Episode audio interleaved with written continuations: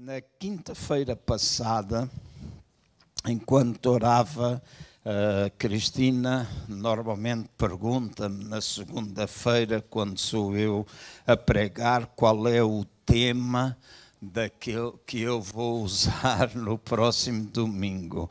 E eu disse, Cristina, dá mais um pouquinho de tempo para, para orar, uh, porque estou na dúvida de alguma. Disse, estou na dúvida entre duas palavras a trazer. E orei e foi muito interessante na quinta-feira que dediquei o meu dia para orar, buscar a Deus, para fazer algumas coisas relacionadas com a relação com Ele. Eu recebi esta palavra não tem nada a ver até com os outros dois temas e alguma direção específica para esta reunião. Daí eu estar a pregar a seguir ao louvor, não é? Porque normalmente não é assim que nós fazemos. E eu vou convidar os irmãos a acompanharem-me acompanharem na leitura de três palavras ou três partes das Escrituras, eu chamei a esta mensagem a tirar a primeira pedra. E vocês já vão ver porquê. Mas antes de falar de atirar a primeira pedra, uh, o Espírito do Senhor levou-me até algumas passagens, e são muitas, que falam acerca de pedra. Eu não vou dedicar muito tempo, porque eu prometi que iria pregar pouco tempo, prometi a mim mesmo, não preciso prometer a vocês, vocês até podem uh, duvidar, não interessa, a única coisa que eu quero é ser bem sucinto e ministrar em relação a pedra. O que é que na palavra de Deus há tanto ensino acerca de pedras, e como eu disse, são três as passagens somente que eu vou usar.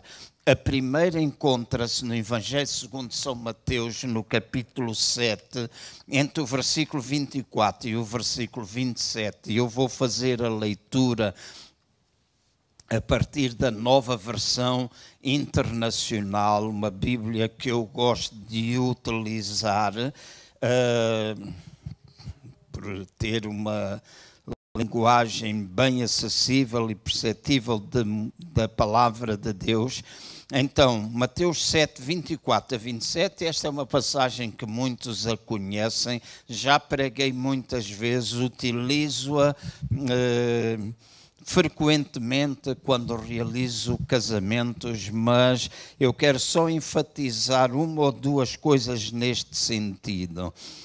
Diz no versículo 24: Portanto, quem ouve estas minhas palavras e as pratica, é como um homem prudente que construiu a sua casa sobre a rocha.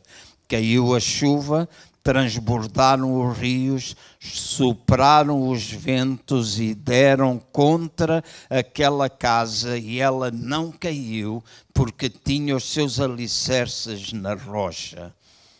Mas quem ouve estas minhas palavras e não as pratica é como um insensato que construiu a sua casa sobre a areia. Caiu a chuva, transbordaram os rios, sopraram os ventos e deram contra aquela casa e ela caiu, e foi grande a sua queda. Nesta parábola, Jesus está a falar-nos e a explicar-nos acerca da construção de duas casas. Diz que uma delas foi construída sobre a rocha, a outra casa foi construída sobre a areia. Quando Jesus está a falar acerca da construção destes dois edifícios, eu creio que uma das coisas que nós podemos extrair destas Escrituras é que nós também devemos edificar as nossas vidas sobre bases sólidas. E quando eu falo de edificarmos a nossa vida sobre base sólida, não me refiro somente no individual, mas também no coletivo. Significa que eu, os irmãos, esta igreja, devemos ver Deus edificar a nossa vida, a nossa casa, a nossa igreja, baseado nos ensinamentos de Jesus Cristo, e esses ensinamentos são conhecidos para mim e para vocês através da palavra de Deus.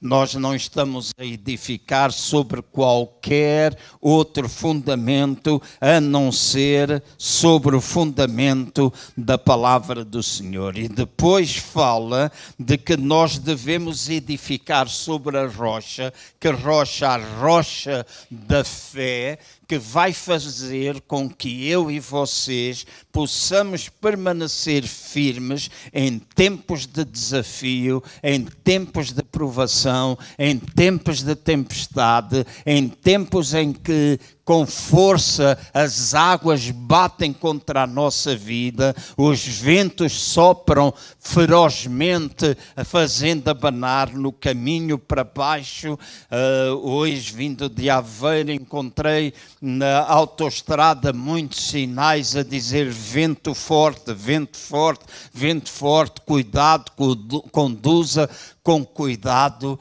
Ontem fui ao Porto para uma reunião de início de 21 dias de oração e jejum por igrejas e por pastores e por lideranças, e algo que está a acontecer a nível nacional com algumas igrejas, e lá estava vento forte, vento forte. Eu fui no carro do pastor Joel e ele dizia-me: João, este carro não é carro de abanar, mas o vento está tão forte que o carro abana e vai de um lugar para o outro. Eu tenho mesmo de ir devagar, porque as rajadas eram muito fortes. E às vezes na nossa vida há rajadas demasiadamente fortes que é necessária a nossa edificação sobre a rocha. A nossa fé tem de estar fundamentada na palavra de Deus, não nos nossos pensamentos,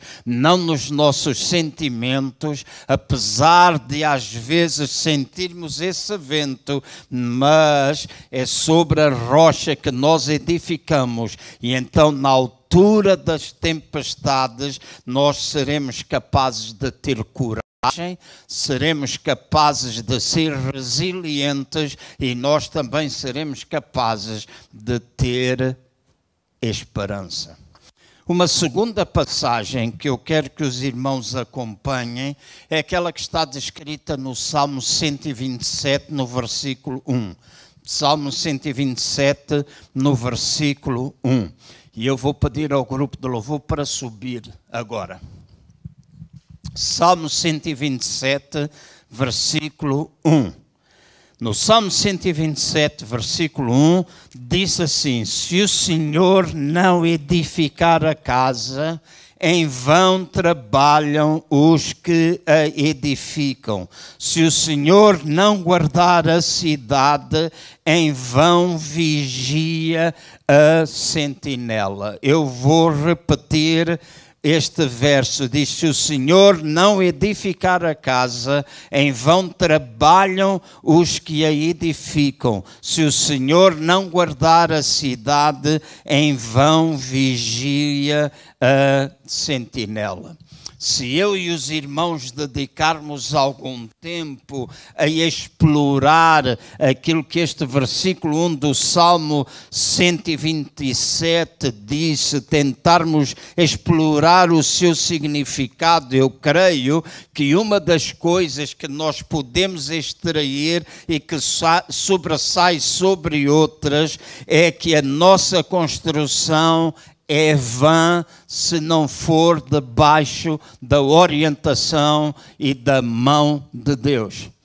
Nós edificamos de forma vã, nós edificamos sem qualquer sentido para que a casa possa permanecer, para que a edificação seja sólida, e é isso que nós pretendemos. Nós pretendemos edificação sob os princípios da palavra de Deus, individualmente e coletivamente. Essas são promessas do Senhor para nós, então nós temos de contar com o auxílio do Senhor, nós temos de contar com o auxílio do Espírito Santo, caso contrário, é um trabalho em vão, porque é feito segundo a nossa força e não segundo a força do Espírito Santo de Deus.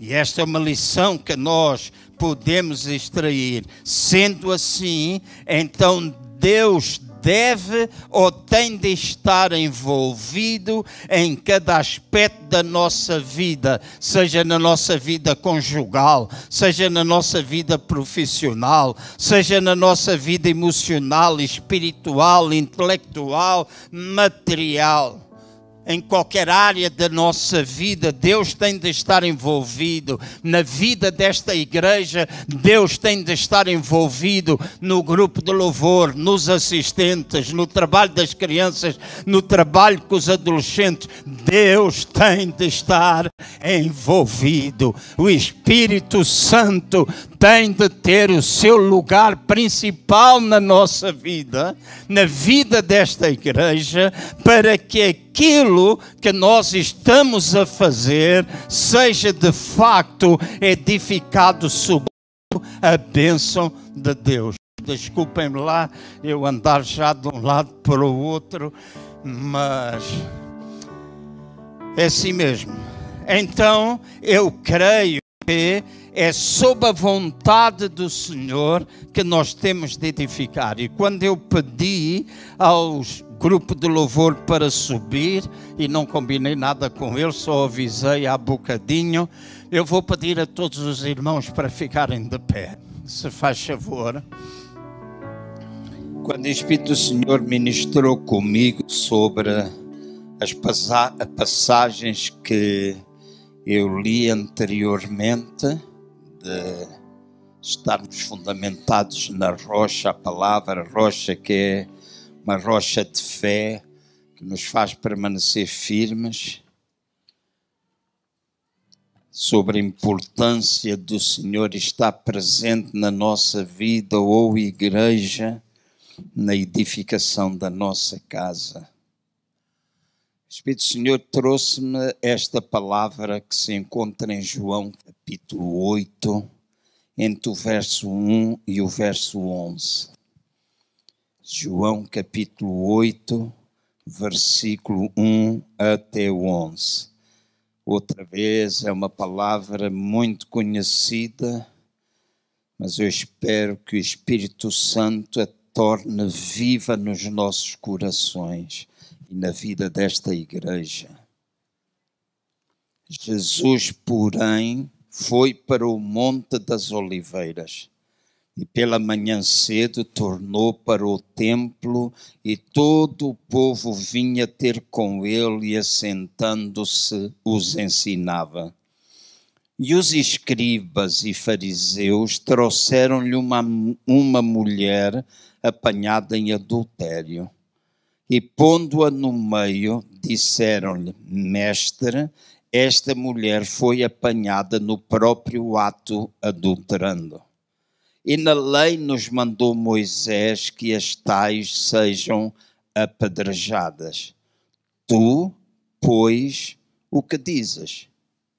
Isto diziam eles, tentando, para que tivessem de que o acusar. Mas Jesus, inclinando-se, escrevia com o dedo na terra. E como se insistissem, perguntando-lhe, endireitou-se e disse-lhes: Aquele que de entre vós está sem pecado, seja o primeiro que atira pedra contra ela. Que de entre vós que de entre vós está sem pecado, seja o primeiro que atira pedra contra ela. E tornando a inclinar-se, escrevia na terra. Quando ouviram isto, redarguidos da sua consciência, saíram um a um, a começar pelos mais velhos até aos últimos. Ficou só Jesus e a mulher que estava no meio e endireitando-se Jesus e não vendo ninguém mais do que a mulher, disse-lhe: Mulher, onde estão aqueles teus acusadores? Ninguém te condenou? E ela disse: Ninguém, Senhor. E disse-lhe Jesus: Nem eu também te condeno. Vai-te e não peques mais. Esta palavra e o Espírito Santo contendia comigo neste sentido.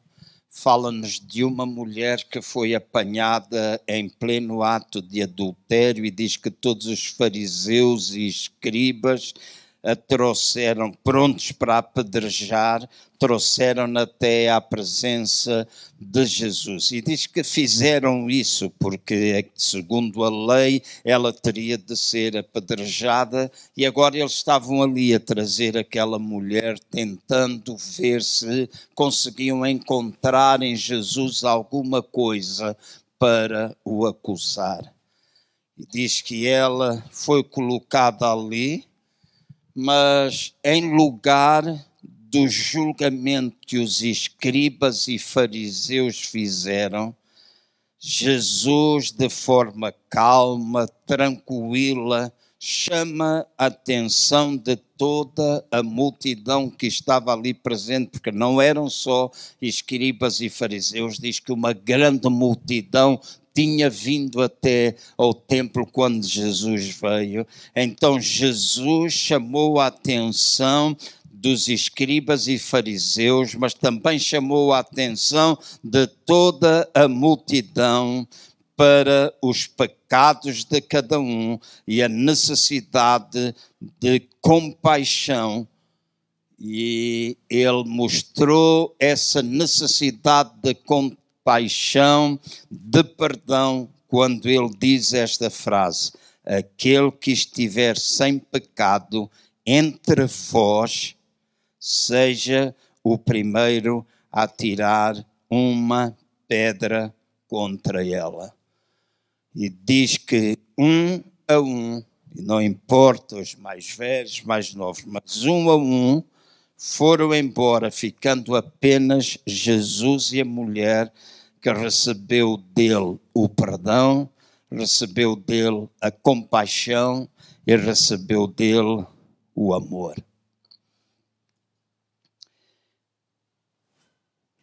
Enquanto líder desta comunidade, deixem-me dizer isto.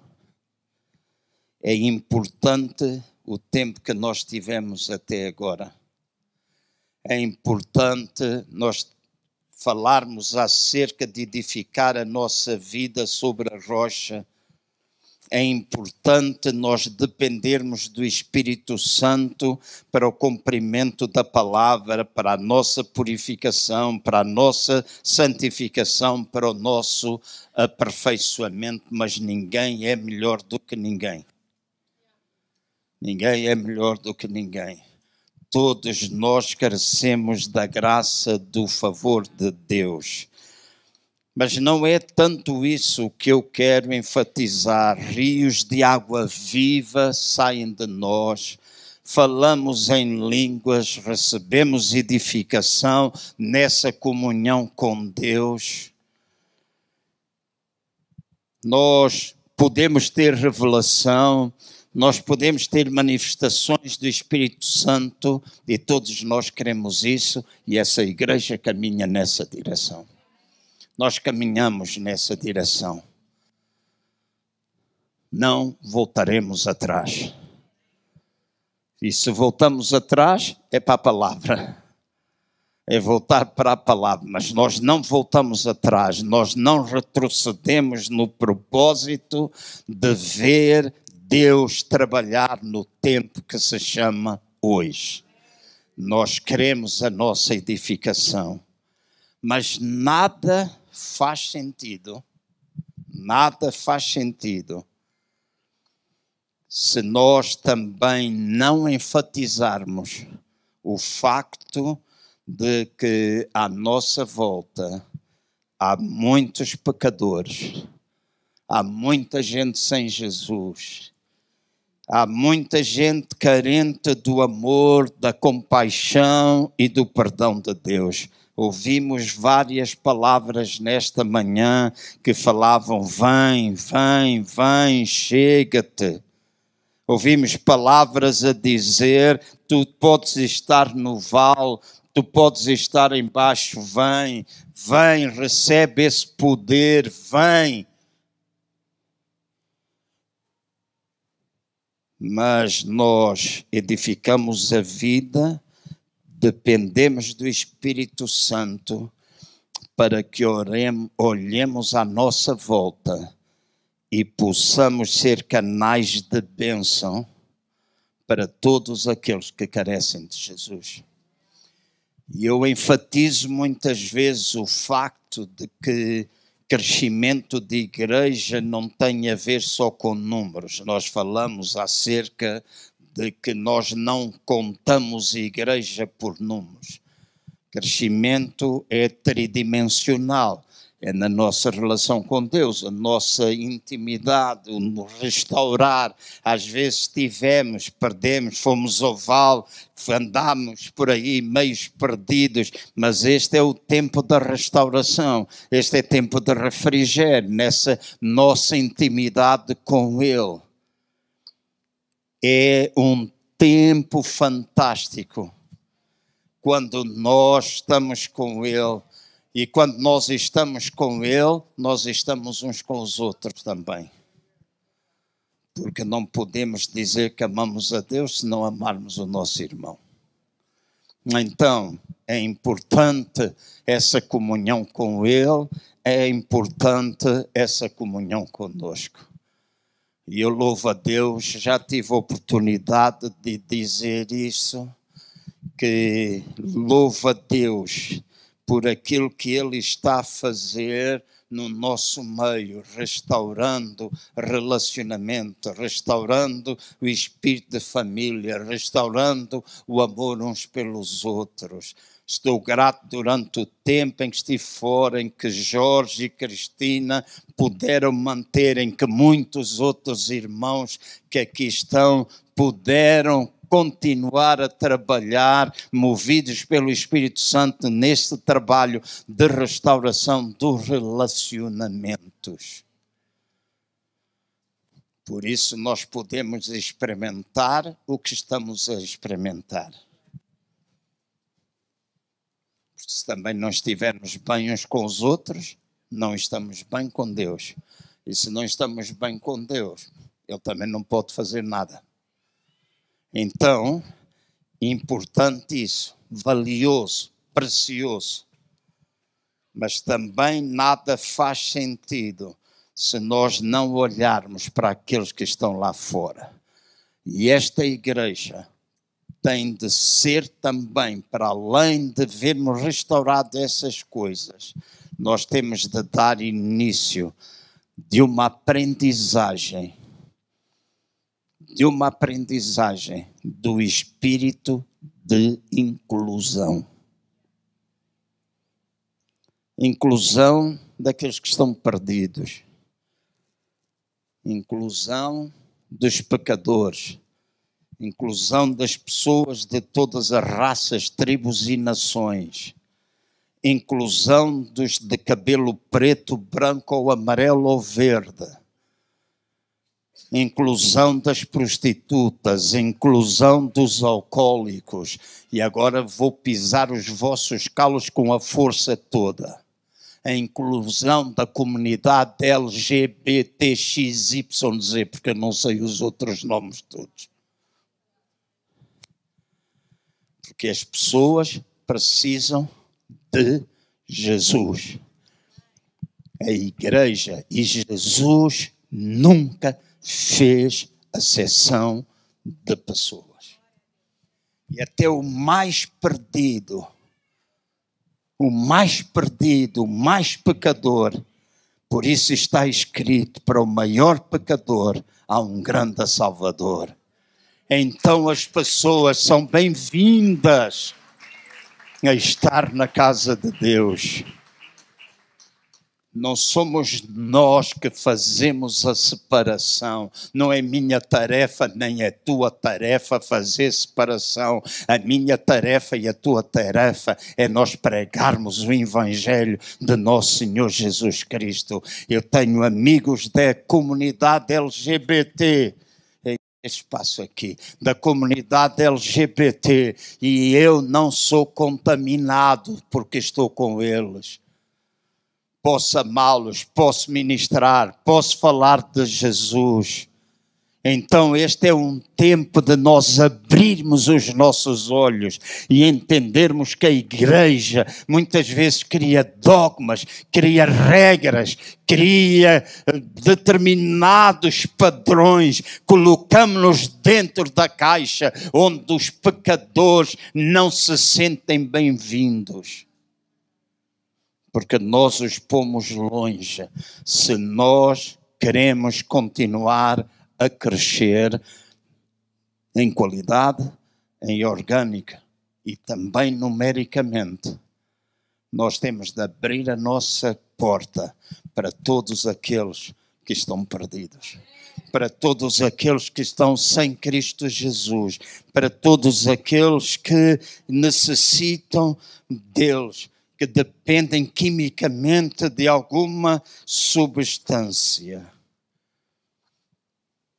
Ser uma igreja de inclusão. E eu vou terminar porque o meu tempo terminou.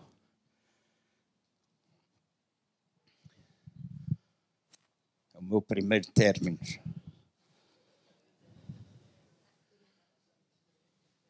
Eu prometi ao Jorge que lhe ia passar o culto a seguir e não preciso mais tempo, não tenho de estar aqui a fabricar nada.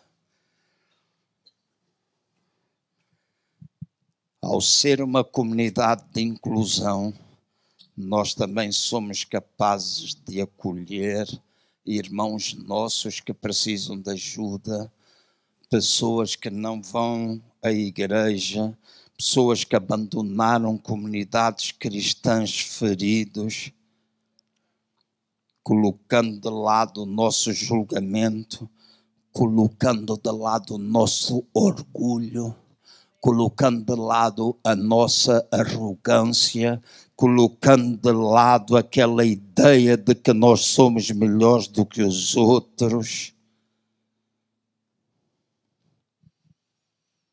Nós temos de afastar isso e acolher. E se formos ponte, para uma restauração. E não temos de fazer isso só para aumentar o número. Temos de fazer isso para que as pessoas voltem a relacionar-se com Deus.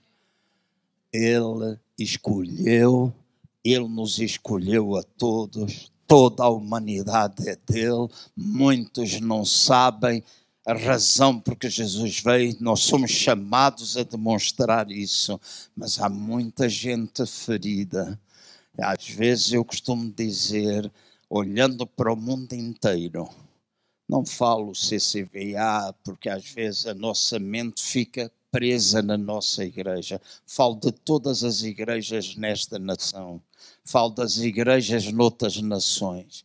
Às vezes eu creio e as estatísticas assim o apontam, de que há mais gente fora das igrejas, que um dia há mais pessoas que um dia conheceram Jesus fora das igrejas do que dentro delas. E essas pessoas precisam do meu amor, da minha compaixão, da minha dedicação, da minha oração. Eu não consigo fazer tudo, mas o meu mundo, e Ele me enviou ao mundo, e o meu mundo é aqueles com quem eu me relaciono. Hoje, ao tomar banho de manhã, e porque é domingo eu tomo banho, então, ao tomar banho de manhã, eu gosto de orar em línguas enquanto tomo banho. Pode entrar água, não faz mal, Sandra. Mas eu orava especificamente por três famílias pelas quais tenho orado há muito tempo.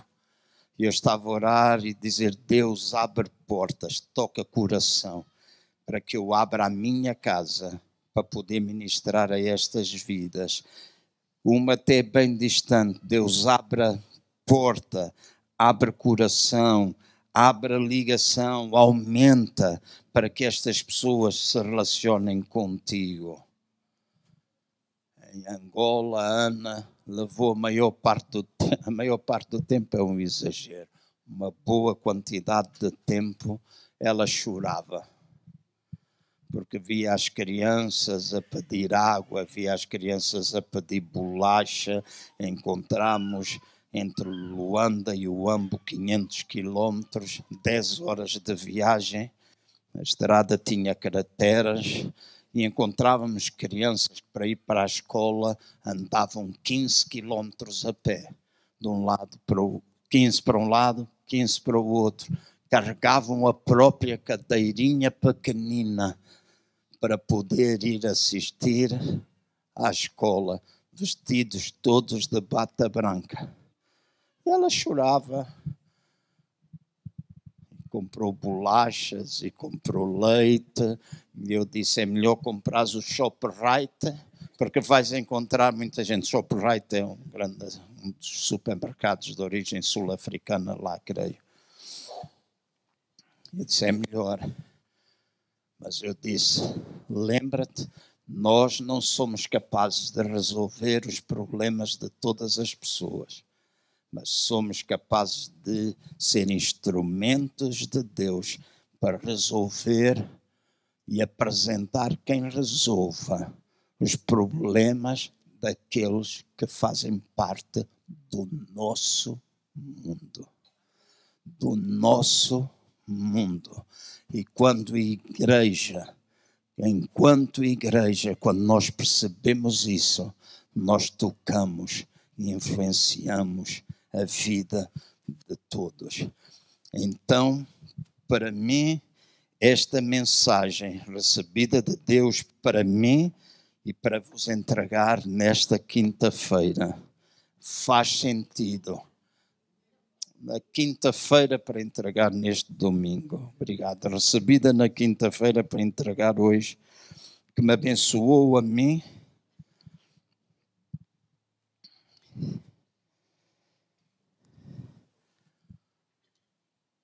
Espero que edifique de vocês.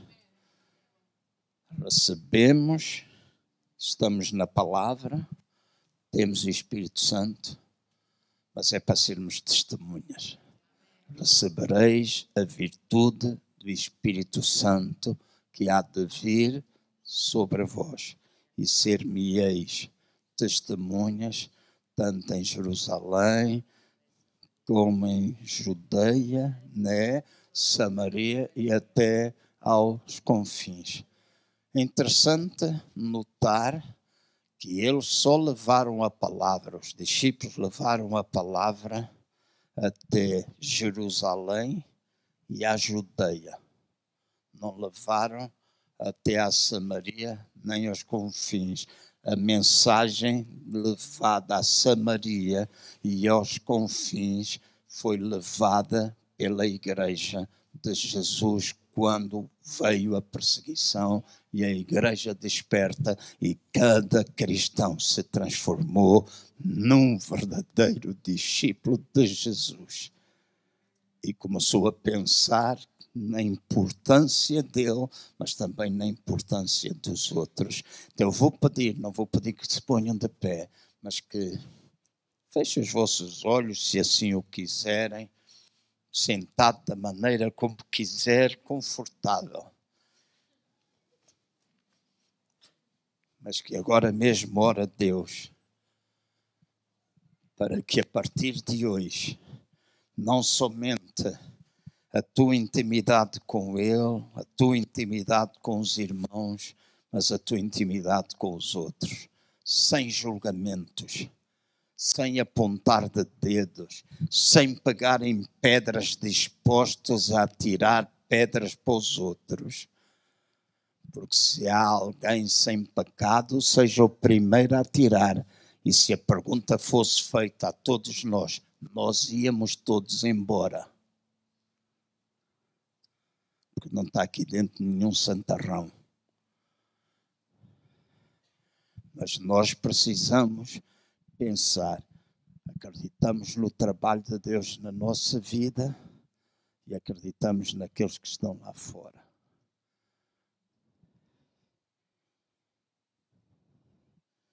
Pede a Deus. A igreja está a viver desafios muito grandes neste tempo. O mundo está em mudança. Há muita coisa que está a acontecer à nossa volta são autênticos desafios.